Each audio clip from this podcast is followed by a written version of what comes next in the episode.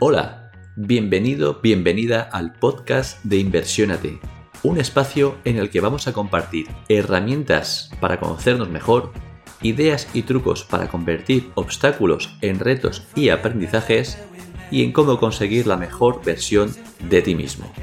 En resumen, hablaremos de crecimiento personal.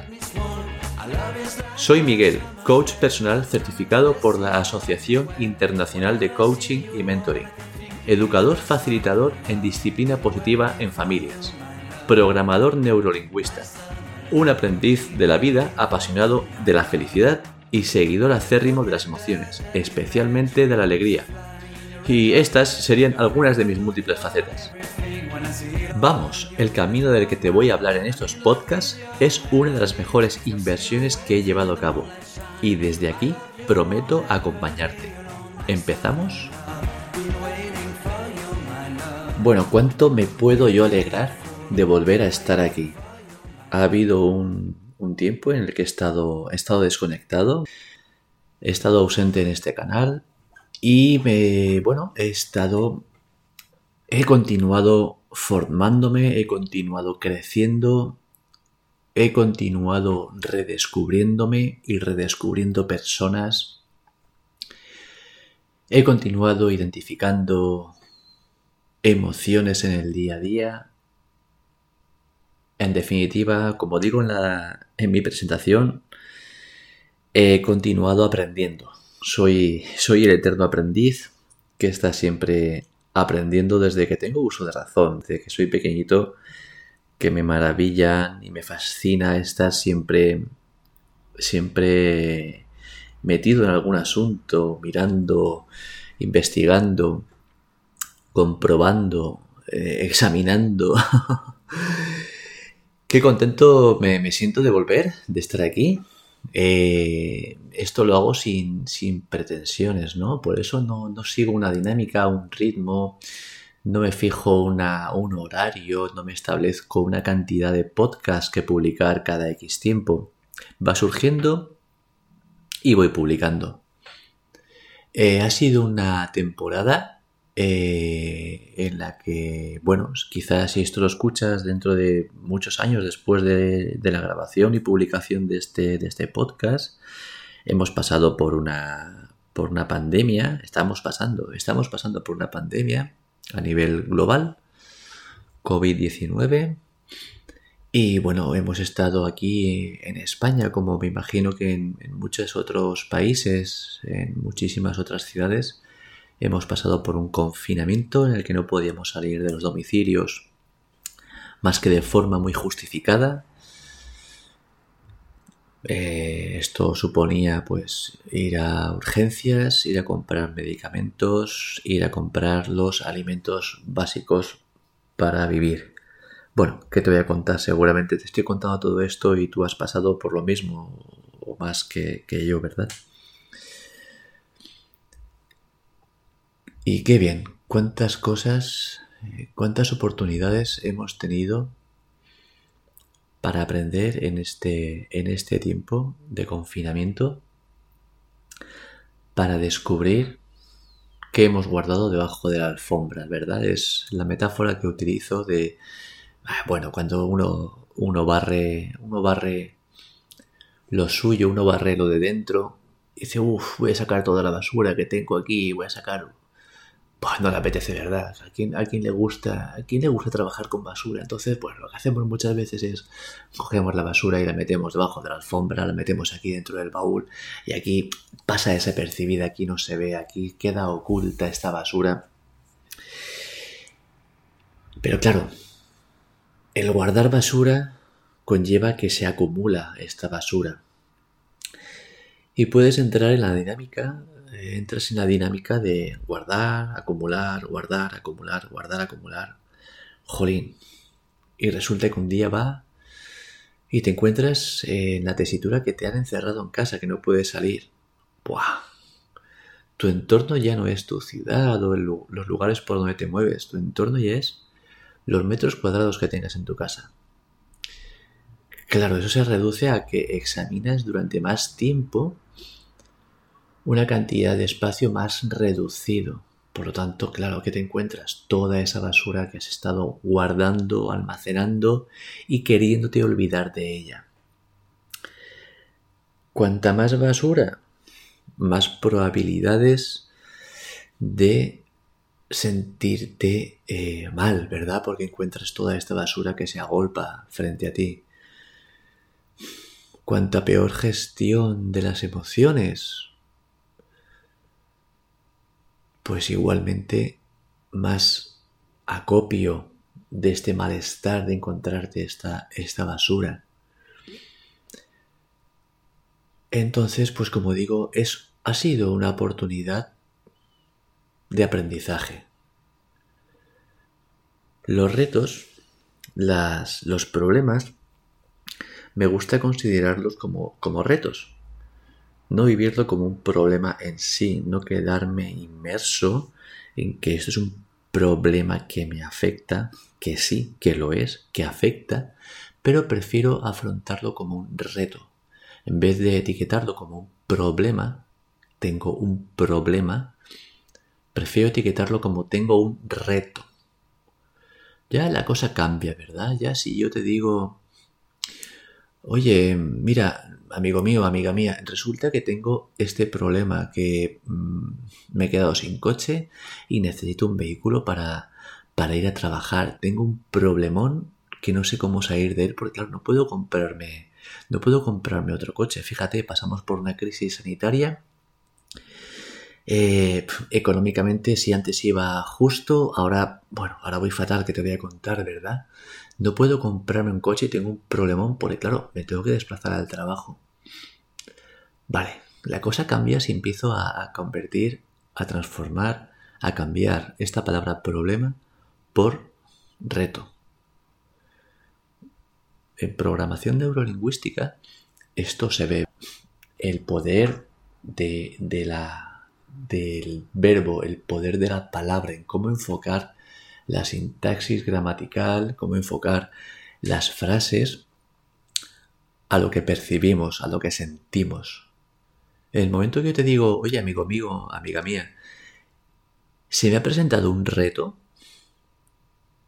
que a ver cómo, cómo, cómo lo planteo. ¿Tú qué opinas? Mira, el reto es el siguiente, me he quedado sin coche ¿eh? y sabes, y bien sabes que necesito el vehículo para ir a trabajar. Pero con el handicap, con el añadido, que este reto implica que necesito comprarme un coche y tengo el reto económico de, bueno, que antes iba muy justo, económicamente iba justo, y ahora pues no ando tan, tan justo por la crisis sanitaria por la que hemos pasado y estamos viviendo actualmente. ¿A qué cambia la cosa? ¿A qué cambia el hecho de decir tengo un problema? Ah, tengo un reto. Tener un reto es como una motivación, ¿no? Que no quiere decir que lo vaya a superar. A corto plazo. Cuidado, a corto plazo. Porque todos los retos, todos los retos se pueden superar. Y superar no quiere decir salirte con la tuya. Superar un reto no quiere decir que la consecución, el fin, eh, la meta a la que tú quieres llegar sea superar ese reto. Quizás sea vaya por otro derrotero. A lo mejor superar el reto del ejemplo del vehículo, que se me ha estropeado y necesito un vehículo, consiste, por resumirlo mucho y poner un, ejemplo, consiste en eh, sustituirlo por transporte urbano, sustituirlo por eh, buscar en aplicaciones, en redes sociales, en Internet, lo que ahora eh, se conoce, hay muchas, muchas aplicaciones y muchos servicios de personas que tienen un vehículo y eh, lo prestan para, transportar a personas, ¿verdad? Eh, entonces, pues oye, igual el reto no está, el fin, la meta del reto no es en conseguir comprarte un vehículo. El reto es el medio de transporte para llegar a tu trabajo todos los días y volver de él a tu domicilio todos los días. Quizá la consecución de la meta está ahí. Podría ser el encontrar una persona que casualmente, causalmente, pasa cerca de tu domicilio o incluso por la misma calle donde tú vives, te puede recoger y te puede llevar al trabajo. Y acordáis el pago de gasolina a medias, bueno, o acordáis em, este, este intercambio de favores de alguna, de alguna manera, intercambiando así y nivelando así las energías, ¿verdad? El, esfuerzo que cada uno aporta con el uno y con el otro. Esto es interesante porque muchas veces nos enfocamos en lo que nosotros queremos desde el punto de vista que tenemos. Nosotros tenemos un mapa del territorio y en función de ese mapa percibimos las cosas que nos rodean, las cosas que nos suceden y por tanto determinamos qué es lo que va a continuación. Seguramente en un, plano, en un mapa eh, geográfico de accidentes de, de, un país, pues yo tenga, eh, por ejemplo, los ríos. En mi mapa aparecen todos los ríos del territorio. Claro, y supongamos que yo estoy pues en un río, ¿verdad? Yo en mi mapa me indica que tengo un río. A mi derecha es el cauce de un río y lo voy siguiendo. Claro, en el mapa me pone que yo siguiendo el cauce del río, al final pues desemboco en, en un mar, ¿vale? Bien, pero yo voy andando por el cauce del río, siguiendo mi mapa, que me indica clara y llanamente que únicamente siguiéndolo llegaré al mar. Pero claro, resulta que en un momento dado, andando por el cauce del río, resulta que, no sé, pues me encuentro con, que el río se convierte en una cascada. Y hay ante mí un, precipicio, vamos a ponerlo, vamos a dificultarlo mucho, hay un precipicio de 37 metros de caída libre que no consigo, claro, si, si, sigo adelante me precipito y evidentemente pues me voy a matar. Y me enojo porque en mi mapa que aparecen solo los ríos, en mi mapa únicamente he de seguir recto que me va a llevar, me va a llevar este camino al mar. Y sin embargo, en el territorio existe un accidente geográfico que no aparece en mi mapa, porque únicamente en mi mapa hay, ríos, que es em, este precipicio, este acantilado, esta montaña por la que he ido subiendo. Este accidente geográfico no aparece en mi mapa. El mapa no es el territorio, el mapa es una percepción reducida del territorio. Cuanto más ítems, cuantas más eh, notificaciones, cuanto más características, cuanto más accesorios tenga nuestro mapa, más cercano de la realidad del territorio. Aquí hay un apunte que, quiero añadir, y es que eh, no existe el mapa completo del territorio siempre se escapa algo en todos los mapas. Hay mapas más completos y menos completos, más especializados y menos especializados, diría. No hay, mapas mejores y peores. Porque quizá yo que soy portador del mapa de los ríos, quizá sea el mapa más completo en ríos, afluentes, mares y océanos de todo el territorio. Pero se me escapan el resto de accidentes geográficos, el resto de objetos que me puedo encontrar. No hay mapas mejores o peores. Esto es un detalle que hay que tener en cuenta. Y todos tenemos nuestro mapa. Qué bonito y qué gratificante y qué nutritivo es saber que cada uno de nuestros mapas se puede ir, se le pueden ir añadiendo eh, todos estos ítems que pueden aparecer en un mapa, ¿verdad? Cientos geográficos, objetos, ciudades, eh, personas. Yo puedo ubicar en el mapa una persona que está en tal sitio, esta persona es magnífica, esta persona es amiga mía. Lo que yo quiera puedo incluir en este mapa. Al final es un mapa del territorio. Ahora, por ejemplo, en nuestro mapa del territorio, que es muy completo, imaginad, asúmate por la ventana y observa lo que tienes a tu alrededor. Quizá vivas en, en una ciudad, quizá vivas en un campo y tienes vistas a, a una parcela de naturaleza, quizá tengas vistas al mar, no lo sé. Mira lo que tienes a tu alrededor desde tu ventana. Vale, el mapa de tu territorio, desde un punto de vista físico, es lo que estás viendo, ¿verdad? Tú sabes que tienes esta panadería, tienes este comercio aquí, aquí vive tu amigo, aquí vive tu amiga, aquí tienes el colegio de tus hijos, aquí tienes la universidad donde tú vas. Este es el mapa, eh, un mapa eh, físico de tu entorno.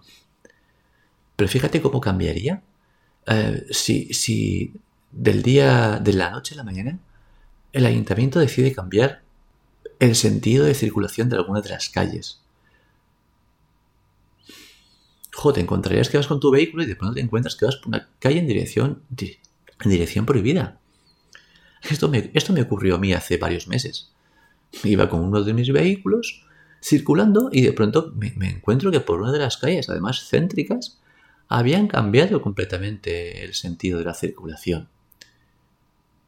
Claro, esto es un shock, ¿no? Esto es un, una alerta en mi mapa del territorio.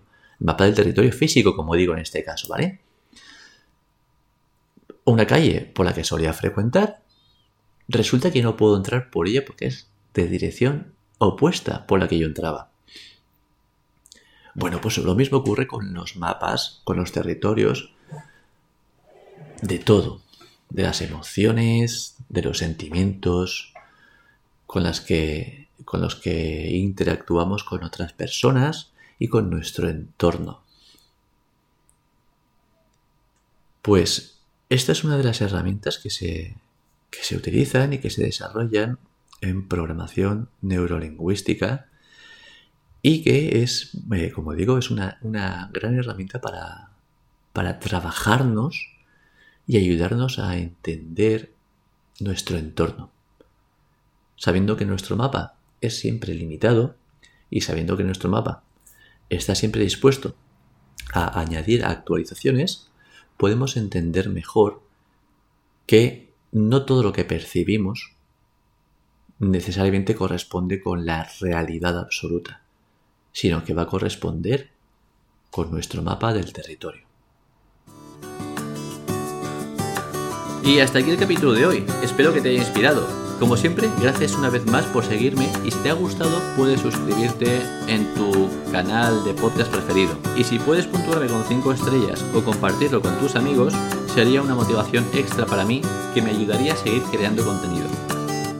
Tienes todos los episodios en inversionate.es y si quieres contactar conmigo puedes hacerlo por privado en el email info@inversionate.es o dejando un comentario público, que son siempre una fuente de aprendizaje para mí y el resto de seguidores.